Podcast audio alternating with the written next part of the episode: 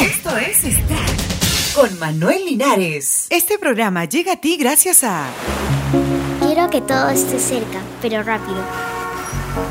Cuando, cuando escucho me gusta porque hace bulla y se mueven los colores. Y también hay varias cosas para ver. Entra a manuel-linares.com, otro sitio web. Carla Bruni ya está en la web. Para deleite de sus miles de fans, el nuevo disco de la primera dama francesa y ex modelo Carla Bruni podrá ser escuchado en internet a través de su sitio web, carlabruni.com, donde ya están disponibles los 14 temas que conforman su nuevo álbum Como si no hubiera pasado nada, que estará a la venta oficialmente el viernes próximo.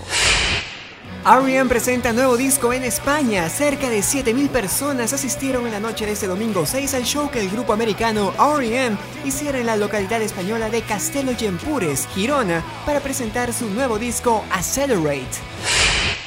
Descubren tumba de aproximadamente 500.000 años de antigüedad.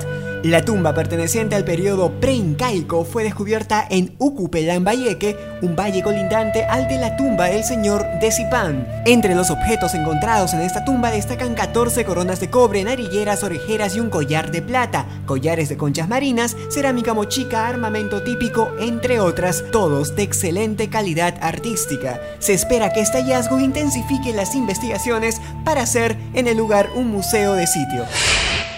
Venus Williams se coronó otra vez en Wimbledon. Logró este título por quinta vez después de superar en la gran final a su hermana Serena por 7-5, 6-4. Conquistó así 37 torneos de la WTA, entre ellos 7 de Grand Slam. Mañana en el partido más esperado, Roger Federer y Rafael Nadal definirán el cuadro de hombres. Hasta aquí, Extra, te habló Manuel Alejandro. Hasta la próxima. Chao.